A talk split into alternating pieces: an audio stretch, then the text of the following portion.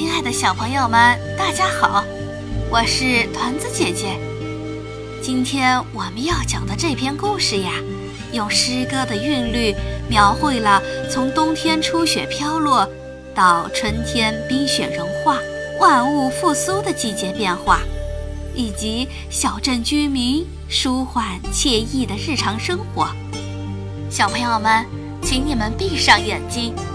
尽情地发挥你们的想象，跟着团子姐姐一起来欣赏这一篇优美的诗歌故事吧。《白雪晶晶》，作者阿尔文·崔塞特，作画罗杰·迪瓦森，翻译安妮宝贝。轻而温柔，在神秘的夜色里，来自北方。寂静洁白，四处游荡，漫天飞舞，轻而温柔，在神秘的夜色里，白雪晶晶，深不可测数，轻盈如光，沉静如睡眠，飞落，飞落，无声无息，飞落，飞落。去向寒冷大地，遍布小径，掩盖篱笆，充满天地间每一处缝隙。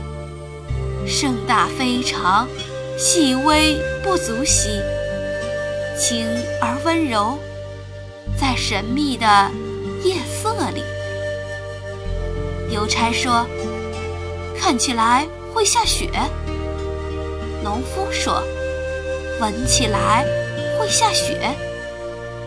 警察说：“感觉着会下雪。”他的妻子说：“大脚趾有点疼，这通常意味着快下雪了。”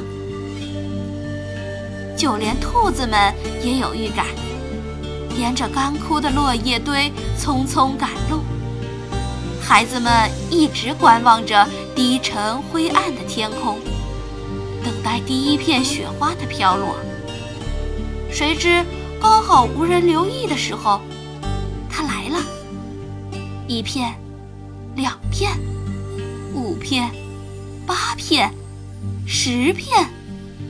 转眼间，天空中飘满粉末一样的雪花，在静静的飘落时。发出微小的声音。邮差穿上他的雨靴，农夫去仓库取雪铲，警察扣上大衣，他的妻子检查药柜里的咳嗽药水儿。孩子们欢笑着，手舞足蹈，用舌尖去捕捉细碎的雪花。此时，兔子们躲藏在地下温暖的洞穴里。雪越下越大，越下越快，深色大地变得白茫茫。土地和石墙，路面和水沟，草地和人行道，都被皑皑白雪覆盖，铺满屋顶，堆积在烟囱顶上，像大团大团白花点缀寒冷树枝。当夜幕来临，冰雪在街灯的亮光下闪烁着光芒。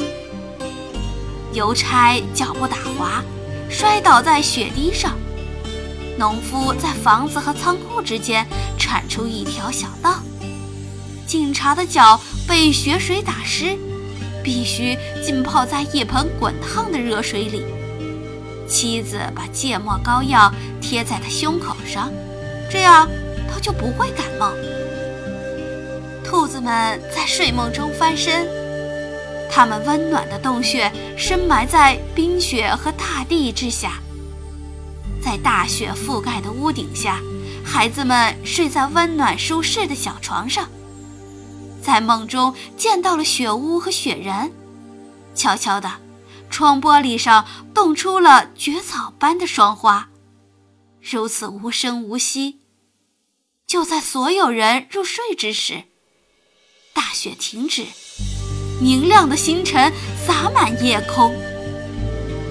早晨，头顶上是一片湛蓝的晴空，蓝色光影四处闪耀，汽车像是埋在雪堆中的大大坚果，房子端坐在一起，窗户在一条大白眉毛下面向外张望，连教堂的尖塔也戴上了一顶白帽子。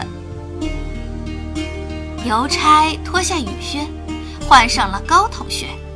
农夫在被雪光照亮的仓房里给奶牛挤奶。警察着了凉，躺在床上休息。他的妻子坐在摇椅上，给他织一条长长的羊毛围巾。兔子们快乐而自由地跳跃着，在雪地上留下一串串细细的足印。孩子们堆雪人，盖雪屋，建造冰雪城堡，然后开始打起雪仗。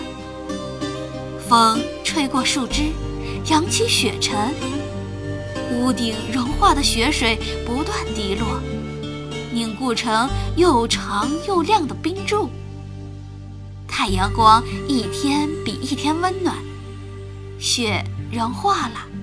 白茫茫的田野里露出大块松软湿润的泥土，冰雪融化的声响，水流和湿润土地的气味，充溢着温暖的空气。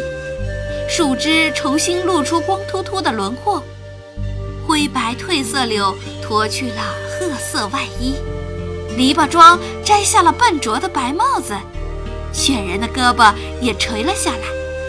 欢快的流水在排水沟和雨水管里咕咕作响。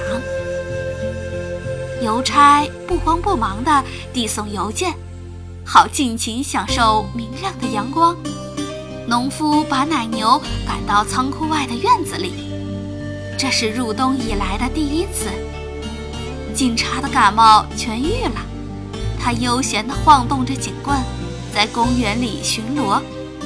他的妻子在挖丁香丛下的泥地，寻找雪花莲和番红花的嫩芽。此时，兔子们在和煦的大地上尽情跳跃，而孩子们在等待第一只知更鸟告诉他们，春天已经来临。